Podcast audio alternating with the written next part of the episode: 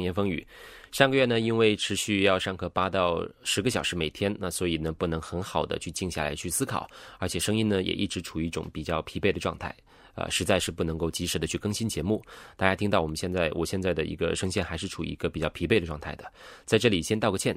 本个月开始呢，我们将会继续正常的更新。上周呢，还收到了网易云音乐的小编啊，他加我微信，然后说期待你的节目更新。呃，单个节目的播放量呢也接近了六千，让我继续这些日常的关于学习啊，还有这个艺术的小小的思考，这个动力就更足了。前两天刚好有一个好朋友呢在准备考雅思，他说十二月就要交成绩了，但是呢现在是很头疼的一件事情，就是阅读好难啊，基本上不会。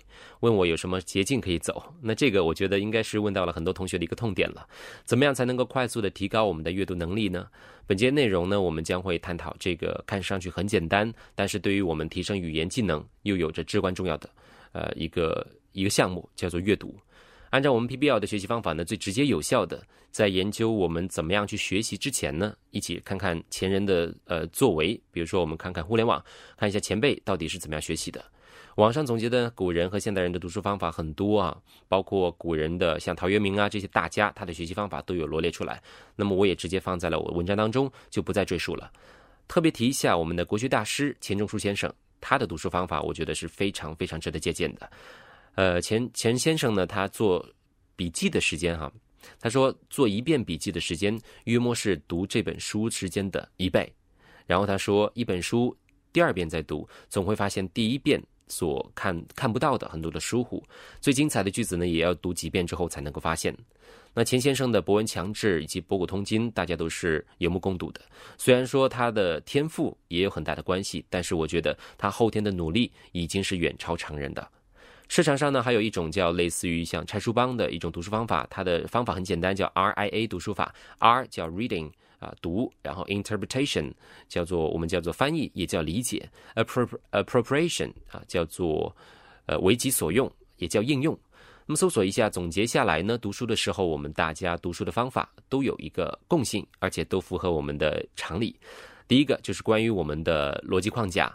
呃，我们应该去宏观的理解一下这篇这篇文章或者这本书。然后呢，接下来第二个就是要做笔记、写感悟、写读书心得。第三个就是我们要温故而知新。第四个呢，就是我们需要把这本书的知识实战应用，比如说给别人讲讲课啊，给别人跟别人一起讨论一下，学以致用。那读书的世界观、心法我们了解了。不外乎就是我们小时候学到的一个常识，就是总分总，对吧？从宏观，然后到微观，最后到一个再回到宏观去总结。那么我们应该怎么样去提高我们的阅读技能呢？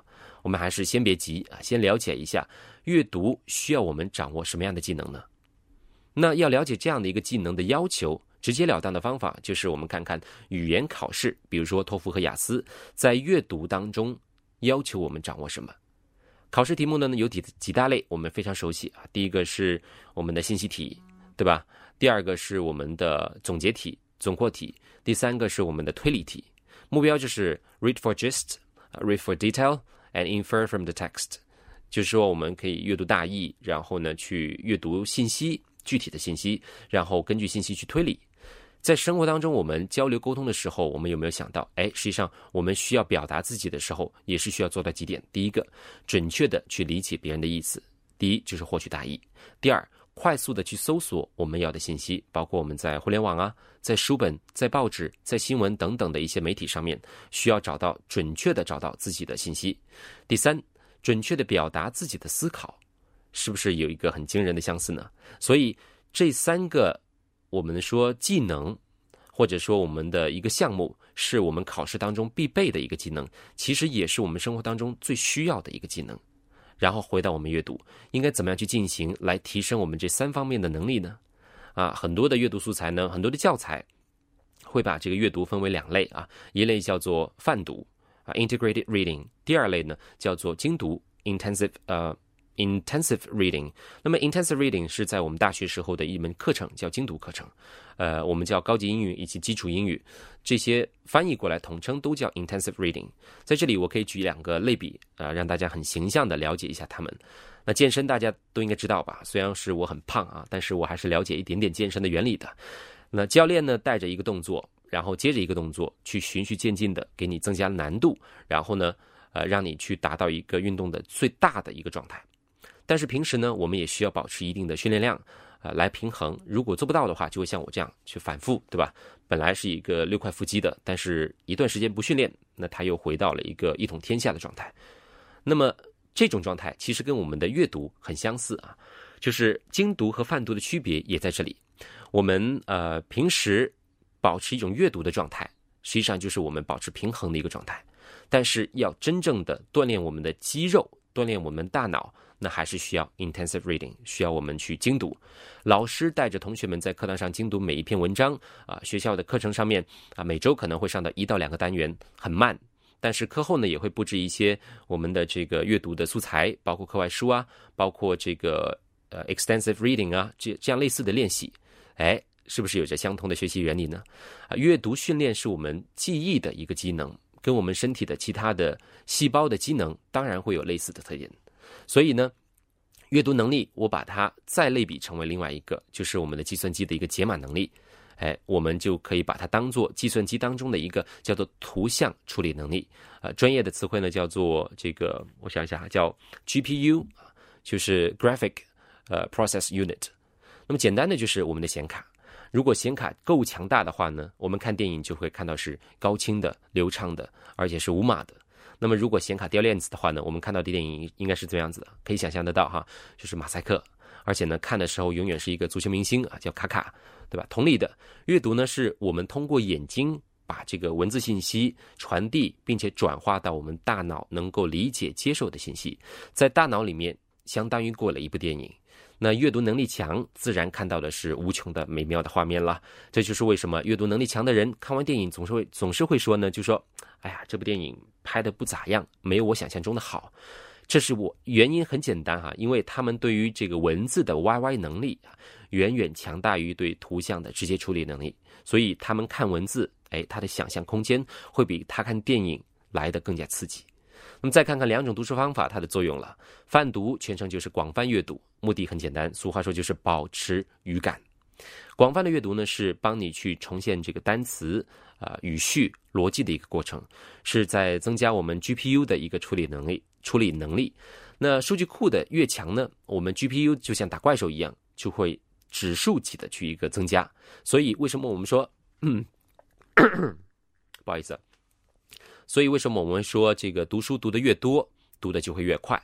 以前有一个非常勤奋好学的六年级的一个尖子生跟我说啊，他跟我抱怨说他只得了这个广州小英赛的三等奖，而另外一位同学在我的课堂上啊，同样是在同一个班，然后呢几乎是不听我课，然后整天就抱着一部小说在读，啊，但是最后呢，这位同学反而很轻松的拿到了二等奖，然后我跟他说，你知道人家读书的时候这个能力还有词汇的积累是你的几倍吗？能获得这个奖项是他理所当然的啊，因为他读的量是你的估计是十倍以上哈。因为他每我每次见他上课都会拿一本不同的书，也就是说很有可能他在一本呃一周以内就读完了一本书，这个量是在一般的小学生当中是很难保持的啊。甚至我问在听的在看的这个观众哈，你一个星期能看一本书吗？估计都够呛啊。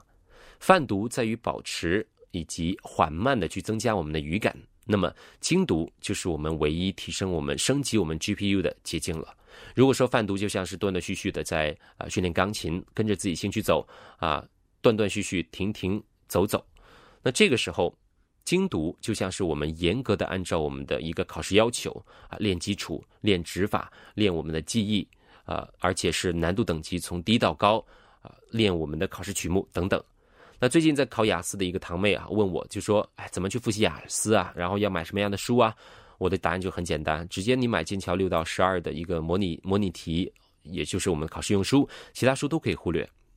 那么精读的训练是非常苦的，而且很耗时啊。一篇文章的精读呢，可能是两到五个小时不等，所以一般人自己去做这个精读训练是非常困难的事情。精读一篇文章呢，可以分为几个简单的步骤啊。我们还是以雅思的文章为做一个例子吧。精读可以是按照这个雅思的考试要求啊，先在规定的时间内啊，第一步就是在规定时间内先完成这个阅读的任务，然后在压力的情况下去完成题目。很多同学都会有很大的困惑啊，老师我做不下去怎么办？我我填都填不下去。然后我跟他说，你猜都给我猜下去。憋都给我憋下去。因为这个过程，比如说我们弹一首曲子，第一次弹肯定是断断续续的，但是你还是得硬着头皮往下走，目的是为了让我们的身体有了第一次的这个音符的记忆。那么第一次阅读呢，让我们大脑有一个 gist，有一个大概的关于这篇文章一些零散的一些信息的记忆，还有一个总体的思想的一个记忆。那文章到底在讲什么内容呢？什么样的人做了什么样的事情呢？主题是什么？作者想要表达什么呢？宏观的理解过后呢，我们再进行第二次阅读，那就是逐词逐句的去理解，借助最大的武器啊，请参照我们之前的视频，就叫词典。那么这个步骤是我们进入微观的第一步，就是我们在这个基层代码里面的最原始的这个单元，就是我们的单词还有这个句子。第三次阅读应该是从基础开始往上走了，就是我们整合解码后的搭建的框架了，开始去研究这个句型还有语法。这一次我们可以从微观慢慢的走回宏观的道路上。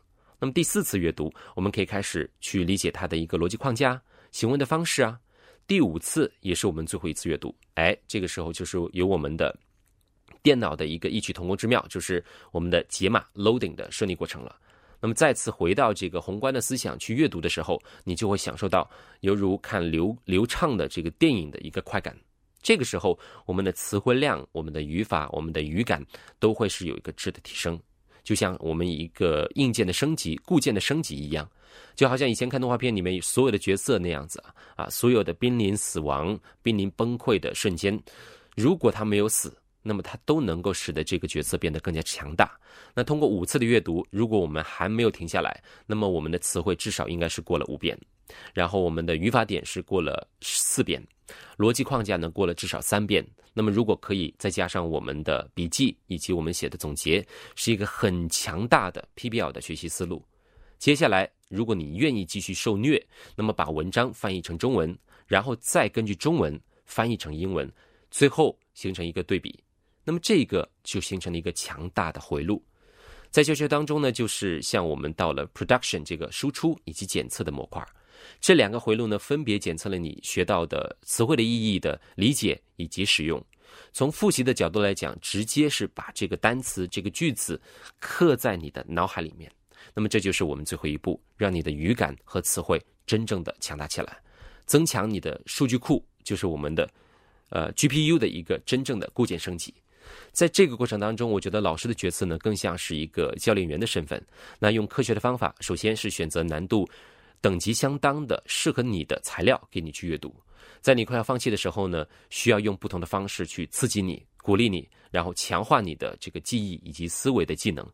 啊，一个人在家呢，可以可能做五十个俯卧撑，假设哈，但是在教练的帮助下呢，你很有可能可以一次过做七十甚至八十，帮你的身体呢是急速的、良性的达到你想要期待的目标。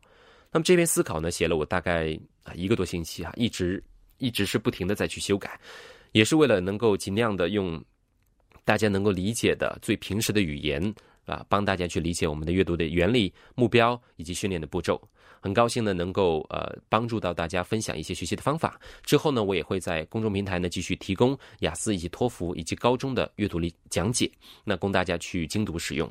而且呢，也会将呃建立相应的这个微信群或者 QQ 群，来充当大家的一个健身教练，帮助大家在技能上啊继续去健身啊，body training。然后同时呢，我也希望通过这样的方式，这样的锻炼啊，继续提高我自己的 PBL 的应用能力啊，比如说呃教学上。就是我们说的教学共长啊，就是共同进步，呃，同时呢，也能提高我自己的一个，就是强迫我自己去思考的一个过程，呃，所以呢，这期的节目我们就简单的，而且啰啰嗦嗦的就讲到这里了。啊，见证成长，一路同行，我是戴思教育的邹伟峰，下期节目我们再会。